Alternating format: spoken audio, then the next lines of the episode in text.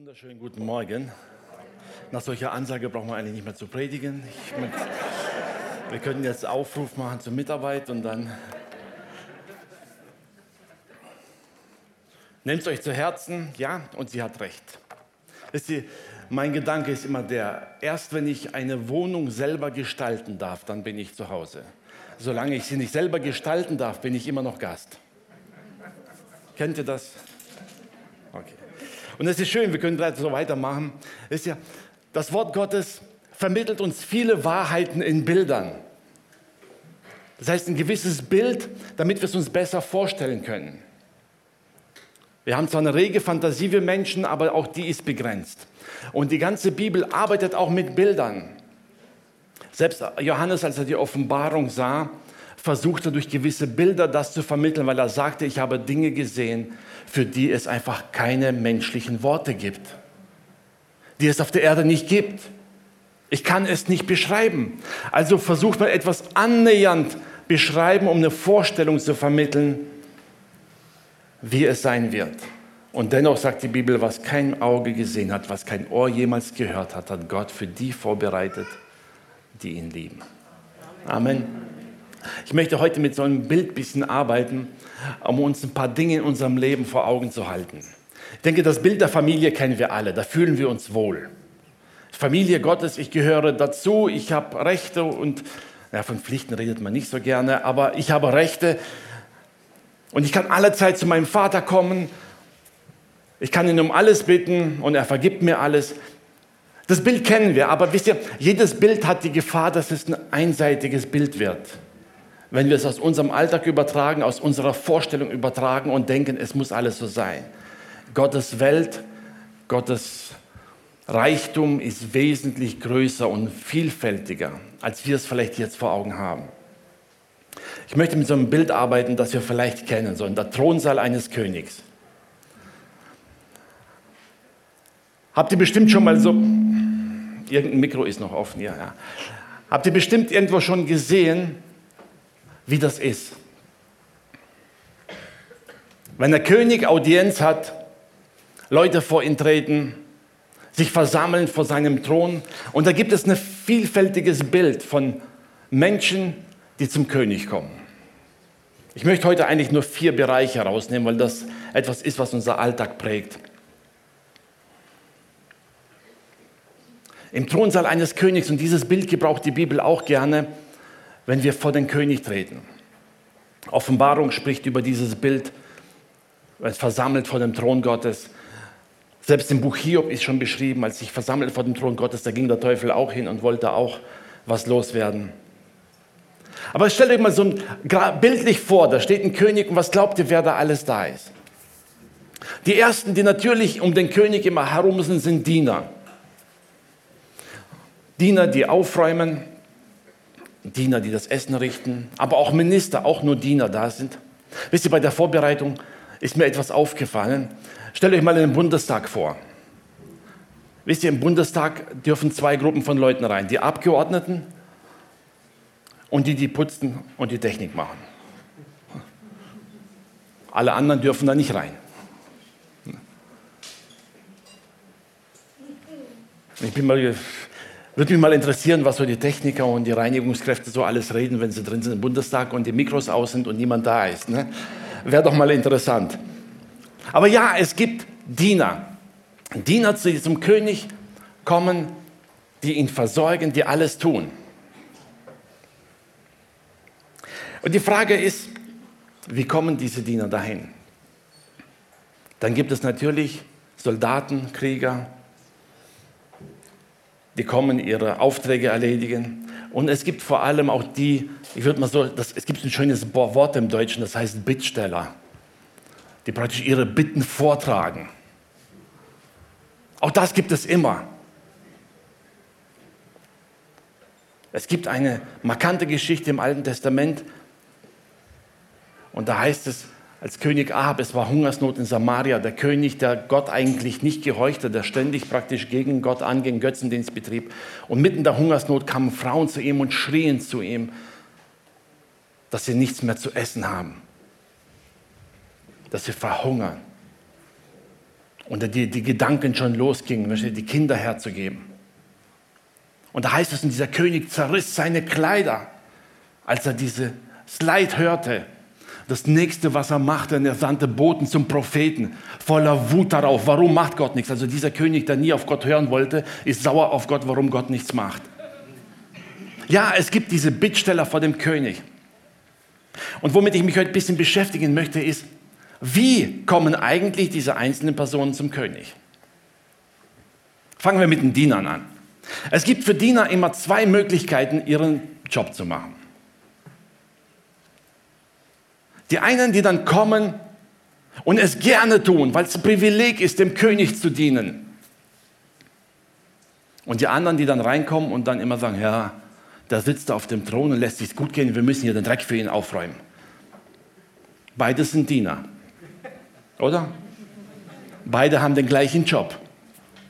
Aber die Art und Weise, wie sie damit umgehen, ist sehr unterschiedlich. Jesus benutzt sogar dieses Bild auch für die Jünger. Wisst ihr, ich weiß, dieses Bild von einem Kind Gottes ist uns angenehmer. Aber die Bibel gebraucht viele Bilder für uns. Und Jesus sagte eins, Lukas Kapitel 17, Vers 10. Ein Vers, der uns Menschen nicht unbedingt schmeckt. Da heißt es, so auch hier, wenn ihr alles getan habt, was euch befohlen ist, so sprecht, wir sind unnütze Knechte. Wir haben getan, was wir zu tun schuldig sind. Undankbare Haltung, oder? Da machst du deinen Job, gibst dein Bestes hinein und am Ende sollst du auch auf keinen Fall Lob erwarten, keinen Lohn erwarten und sagen, ich bin ein unnützer Knecht. Warum unnütz? Ich habe doch Gutes gemacht. Wisst ihr, Jesus spricht da sehr klar die Haltung an, die wir haben dürfen. Mit welcher Einstellung machen wir unseren Dienst? Ein Diener, der immer nur Lob erwartet, der Anerkennung erwartet. Ein Diener, der praktisch möchte, dass man ihm auf die Schulter klopft. Der wird immer nur dann gute Dienste machen, wenn man ihm zuschaut. Weil, wenn niemand zuschaut, wozu soll ich dann dienen? Da kriege ich ja eh kein Lob. Gut, den gröbsten Dreck, den räumt man dann weg, damit es nicht auffällt. Kennt ihr das von der Arbeitsstelle? Es gibt immer so Kollegen, die besonders fleißig sind, wenn der Chef in der Nähe ist. Ich hoffe, ihr seid nicht die, ihr seid auch fleißig, wenn der Chef weg ist, okay?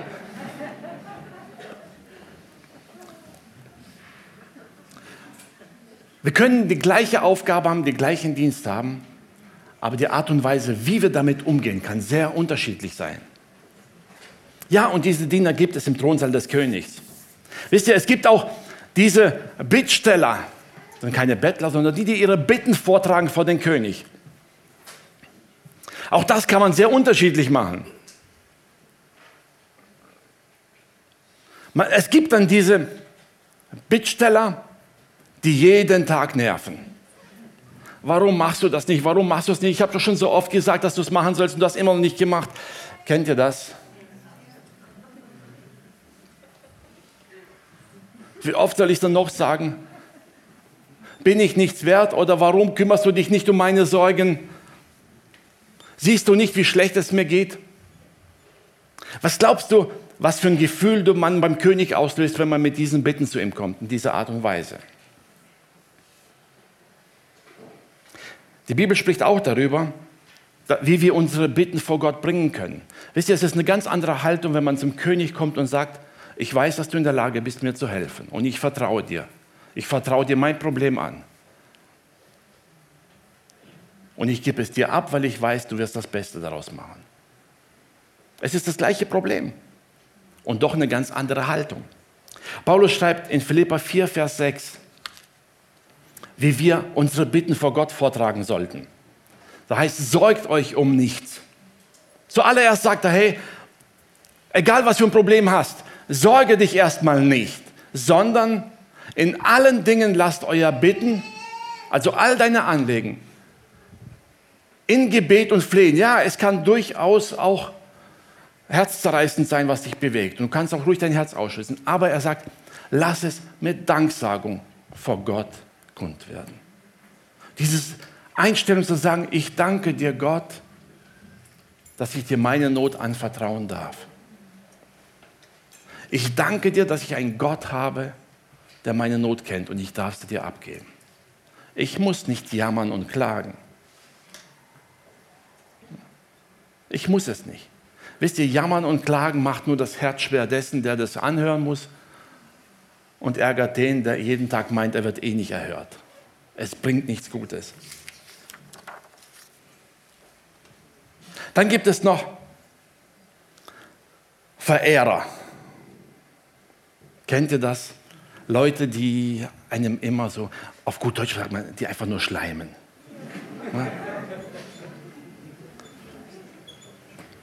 Die kommen und dir ständig was Tolles erzählen. Du weißt ganz genau, die wollen dich nur zu irgendwas rumkriegen. Und deshalb sagen sie dir alles, was du hören willst. Weil sie wollen dich zu etwas hinkriegen, von dem sie glauben, dass du es vielleicht doch nicht machen würdest.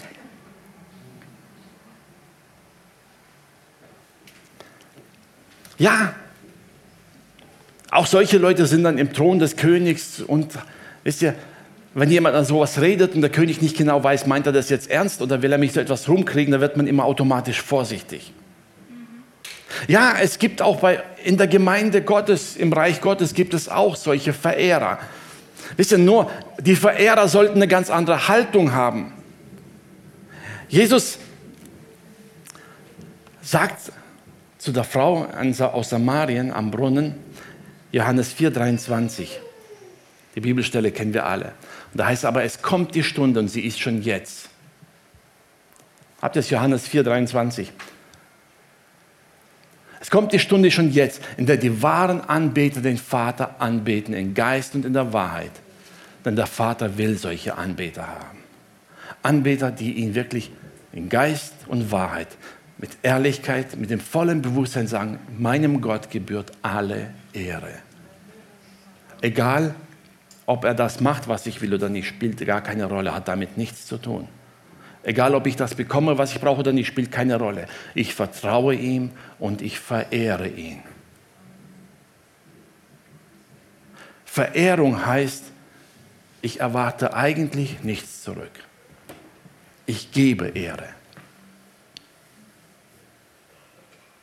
Wisst ihr, Könnt ihr euch dieses unangenehme Gefühl feststellen, wenn zum Beispiel dein Arbeitskollege kommt zu dir, klopft dir auf die Schulter, Mann, du arbeitest so gut und du weißt genau, er erwartet, dass du das Gleiche bei ihm machst.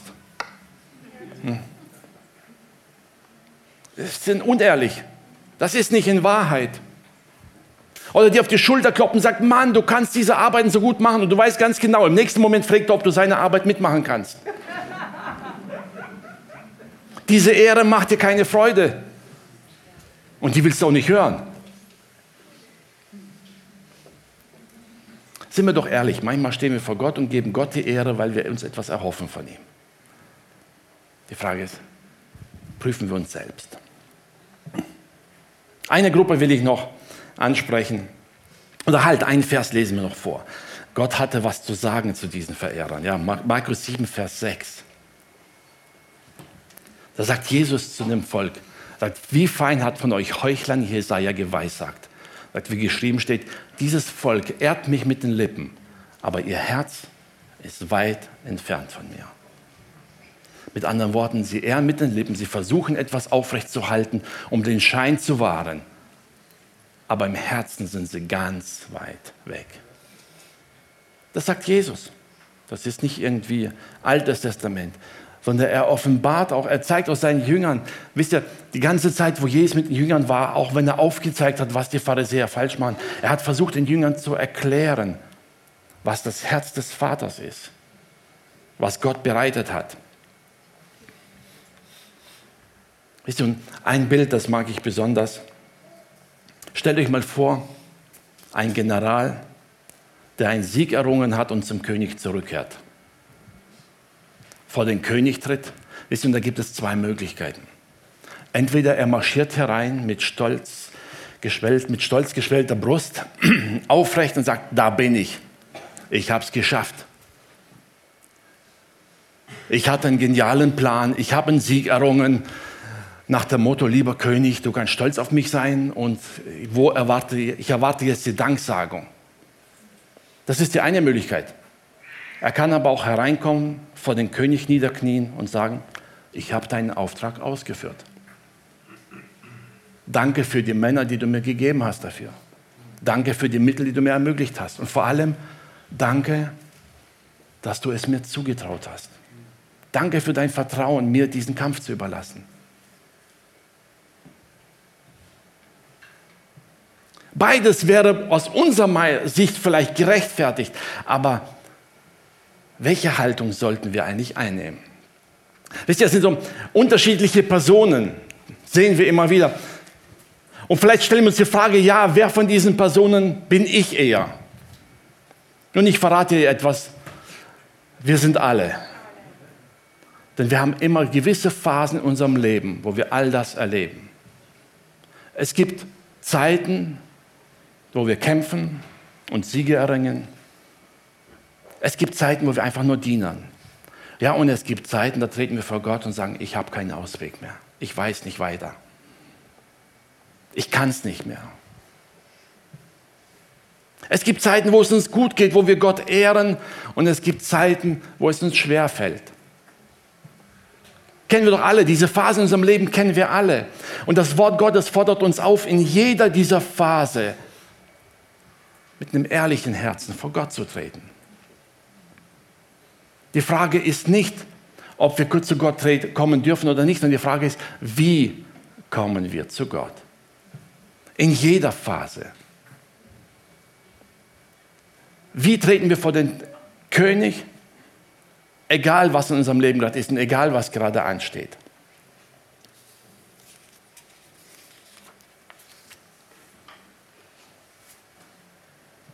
Ja, wir kennen das Bild aus der Offenbarung und das wissen wir ganz genau. Das, was wir uns jetzt hier vorstellen, ist nur ein kleiner Bruchteil. Johannes, der Gott erlebte, der alles erfahren hat, und da heißt es, als er die Herrlichkeit sah, fiel er nieder und lag da wie tot. Es ist kein Vergleich zu dem, was wir uns vorstellen können. Aber es hilft uns ein bisschen, uns selber zu motivieren. Und wisst ihr, es gibt eine Frage, die wir uns einfach stellen können in jeder Situation, um herauszufinden, ob unsere Motivation richtig ist oder nicht. Und die ist eigentlich ziemlich einfach. Die Frage wäre, die ich mir manchmal stelle, ist, will ich etwas für mich oder will ich den König ehren? Und diese Frage entscheidet über unsere Haltung. Wenn ich einen Sieg errungen habe, die Frage ist was? Gehe ich hinein und will Lob vom König für mich oder will ich dem König Ehre bringen und ihm danken? Das wird darüber entscheiden, wie ich reagiere. Wenn ich meine Bitten vor Gott vortrage, ist die Frage, will ich es nur für mich oder will ich Gott damit ehren? Wir benutzen manchmal den umgekehrten Weg, wisst ihr, das so Verehrer machen. Wir verehren Gott, damit wir für uns etwas kriegen. Aber die Frage ist, will ich es nur für mich oder will ich Gott damit erheben? Ihm mein Vertrauen zeigen, weil ich weiß, er kann es. Stell dir vor, du wüsstest ganz genau, dass wenn du etwas nicht bekommst, dann wird Gott mehr geehrt, als wenn du es bekommst. Wärst du bereit, darauf zu verzichten? Oder würdest du eine theologische Antwort suchen, warum das nicht sein kann?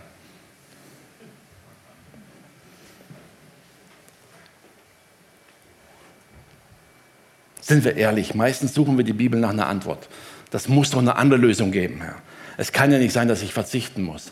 Wir sind so daran gewöhnt manchmal, dass es um uns geht, dass wir vergessen, wem wir eigentlich dienen. Es ist leicht, sage ich immer wieder, im Lied zu singen, Herr, ich bin dein und alles, was ich habe, gehört dir so lange, bis der Herr sagt, okay, ich nehme es mal, was mir gehört.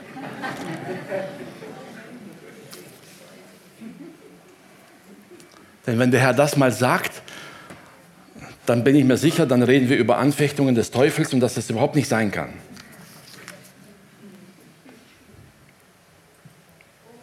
Ich möchte uns dazu ermutigen, als Kinder Gottes, als Gemeinde in diesem Bewusstsein vor Gott zu treten, sagen, hey, unser Leben haben wir bekommen, um Gott zu ehren. Also lasst uns auch Gott verehren mit allen Lebenslagen. Wisst ihr, wir können in jeder Situation Gott ehren. Wie gesagt, selbst wenn es dir alles schlecht geht, kannst du Gott immer noch ehren, indem du Gott vertraust, deine Not vor Gott bringst und sagst, Herr, ich vertraue dir, dass du es machen kannst. Und wenn du vertraust, wird man es dir anmerken. Die Art und Weise, wie wir vor Gott treten und wie wir reden, zeigt, ob wir Glauben haben oder nicht. Der Glaube zeigt sich in allem, was wir tun. Jakobus sagt, zeig mir deine Werke und ich zeige dir deinen Glauben. Weil darin ist der Glaube sichtbar. Wenn ich jeden Tag vor Gott komme und jammer und klage, und bitte nicht falsch verstehen, es gibt Phasen, da sehen wir keinen Ausweg. Und dann weinen und klagen wir. Wisst ihr aber, wenn das nicht aufhört, dann stimmt etwas mit unserem Glauben nicht. Denn wenn ich glaube, dann kann ich Gott vertrauen, dass er eine Lösung hat. Und er wird sich um mich kümmern. Wenn ich diesen Glauben nicht habe, dann stelle ich mir selber die Frage, ist, will ich es wirklich für den Herrn oder will ich es lieber für mich? Wie unterscheiden sich dann die Geister? Es tut gut, wenn wir gelobt werden. Soll auch sein. Die Bibel sagt, Ehre, wem Ehre gebührt. Ja und Amen. Aber wenn wir es erwarten und wenn wir vor den Herrn treten in einer Erwartung, dass wir etwas bekommen, zu unserer eigenen Ehre, dann liegen wir falsch. Als die Jünger fragten, Herr, wer hat gesündigt, dass dieser lahme Mann da am Weg sitzt? Die Eltern oder er selber? Da sagte Jesus ganz klar, niemand. Es geht nicht darum, wer gesündigt hat. Es geht nicht darum, wer einen Fehler gemacht hat. Wir leben in einer gefallenen Welt und die Folgen der Sünde sehen wir alltäglich um uns herum. Es geht darum, dass Gott sich verherrlicht. Selbst Jesus als Sohn Gottes kam nicht auf die Erde, um für sich Ehre zu haben. In allem, was er tat, sagt er, Vater, ich will dich verherrlichen. Er sagt, dass Gott verherrlicht wird. Er lebte dieses Beispiel vor, wie man Gott verherrlicht in allen Lebenslagen. Bis hin ans Kreuz, an dem man nicht jammerte und klagte im Leid sondern Gott die Ehre gab und zum Schluss sagt der Vater, ich gebe meinen Geist in deine Hände. Das ist das Vorbild Jesu. Und ich hoffe, dass dieses Bild uns etwas hilft, egal in welcher Situation wir gerade in unserem Leben stecken. Wenn es uns gerade gut geht oder nicht so gut geht, wisst ihr, ist euch schon mal aufgefallen, dass keiner von uns in den Zeiten, wo es uns richtig gut geht, dasteht, den nächsten Anruf sagt, du, ich weiß nicht, was da los ist. Warum muss immer ich gesegnet sein? Warum habe ich immer genug Geld? Warum bin ich gesund? Ist doch voll unfair. Habt ihr schon mal so einen Anruf gekriegt? Falls ihr jemanden kennt, der so anruft, gib bitte meine Telefonnummer weiter. Ja? Ansonsten gibt sie bitte nicht weiter. Ja? Erstaunlicherweise beschweren wir uns nie darüber, wenn wir besser, ein besseres Leben haben, als wir es eigentlich verdient hätten vielleicht. Wenn wir mehr Segen empfangen, als uns zusteht, dann beschweren wir uns selten darüber. Aber wir, krieg, wir kriegen ein bisschen weniger, als wir denken, dass uns zusteht. Dann neigt unser Herz schnell dazu zu klagen. Wisst ihr aber, die Bibel fordert uns auf, selbst in schweren Zeiten Gott zu vertrauen. Ich liebe diese Aussage von Paulus, als er sagte, in all dem, in der Verfolgung, im Leiden, in den Schlägen, als man ihn fast gesteinigt hat, in all dem, sagt er, überwinde ich weit durch den, der mich geliebt hat, der sich für mich hingegeben hat. Wisst ihr, dieses Bild vor Augen zu haben, dass wir nicht nur singen, Herr, ich gehöre dir, sondern es tatsächlich auch leben und so reden und so auch denken. Vor Gott zu treten, sagen, Herr, ich gehöre dir und ich vertraue dir, dass du auf dein Eigentum gut aufpassen wirst. Und ich vertraue dir, dass du genau weißt, was gut für mich ist, wenn, selbst wenn ich es heute noch nicht sehe. Ich vertraue dir, dass du weißt, was ich brauche. Und ich vertraue dir, dass ich auch mich darauf verlassen kann, dass du genau weißt, wie viel du mir zutrauen kannst. Die Bibel sagt, niemand wird mehr versucht, als er tragen kann. Wisst ihr, aber der Herr gibt dir auch nicht mehr, als du damit umgehen kannst. Ne? Amen. Wir hätten gerne mehr, ich weiß. Aber lasst uns Gott vertrauen. Wenn du morgen zur Arbeit gehst und deine Kämpfe hast, sag doch einfach mal vor der Arbeit schon, Herr, ich danke dir, dass du mir diesen Kampf zugetraut hast.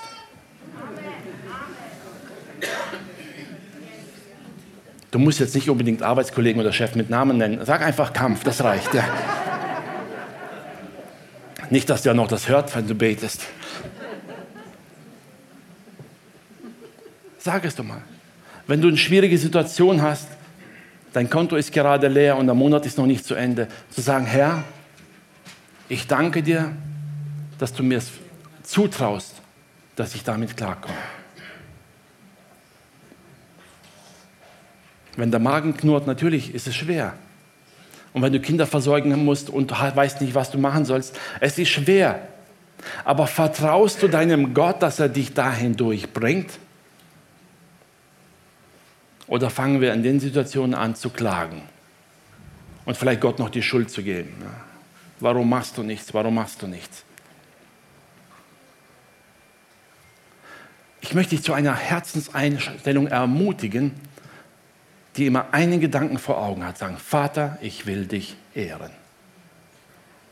Mit meinem Handeln, mit meinem Reden, mit meinem Denken, auch in der Art und Weise, wie ich vor dich trete und dich anbete und dich erhebe. Ich will dich damit ehren.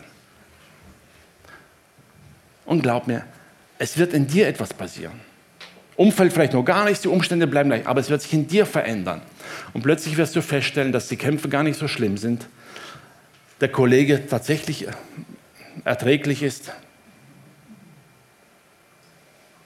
und dass du tatsächlich im Alltag mehr hast, als du brauchst. Weil es eine dankbare Haltung in uns fördert. Mach dir bewusst, dass du jeden Tag vor dem Thron Gottes stehst. Und dein Werke, dein Handeln entscheiden darüber, ob du Gott Ehre gibst oder ob du für dich selber etwas suchst. Und dazu möchte ich dich einfach herzlich einladen. Wisst ihr, ich wünsche mir, dass wir als Gemeinde einfach ein Zeugnis dessen sind, wie Gott geehrt wird. Nicht nur mit den Lippen, nicht nur mit den Liedern. Und danke an all die Lobpreisteams und die Techniker, die sich Mühe geben, um es super gut klingen zu lassen. Unser Herz sich öffnet, wenn wir Gott anbeten. Aber das ist nur ein Aspekt. Lass diesen Worten, sind es gesungen oder gesprochen, lass diesen Worten Taten folgen, die im Alltag Gott genauso ehren, in jeder Lage. Amen. Amen. Lass uns aufstehen zum Gebet.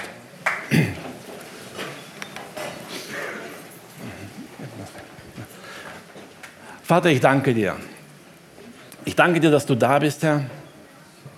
Und ich danke dir, dass wir zu dir kommen dürfen, Herr, und uns ans Neue, aufs Neue dir einfach ausliefern dürfen, Herr. Und ich bitte dich jetzt durch deinen Geist, dass du wirkst an unseren Herzen, Herr. Öffne uns die Augen, dass wir dich sehen, dass wir dich erkennen, Herr. Und dass wir uns dessen bewusst werden, wer wir in dir sind, Herr, und was wir alles erreichen können in dir, Herr. Aber all das wollen wir tun zu deiner Ehre, Herr. Wir wollen in allem dich erheben. Wir wollen wirklich Herr, abkehren von manchem Egoismus, der uns prägt, Herr, und dich wieder im Fokus haben, dich vor Augen haben und dich allein anbeten. Herr, ich danke, dass wir all unsere Dinge vor dir niederlegen dürfen und dir vertrauen können. Herr, so bitte ich jetzt auch für die, die jetzt gerade in Kämpfen stecken oder in einer Situation stecken, wo sie keinen Ausweg sehen, Herr, und einfach nur noch mit Bitten und Flehen zu dir kommen, Herr. Ich bitte dich um dein Wirken, um deine Antwort, Herr, und dass du eingreifst in ihr Leben, Herr. Lass sie erleben, dass sie dir zutrauen und vertrauen dürfen in allen Dingen, Herr, weil du der Gott bist, der alles in der Hand hat. Amen.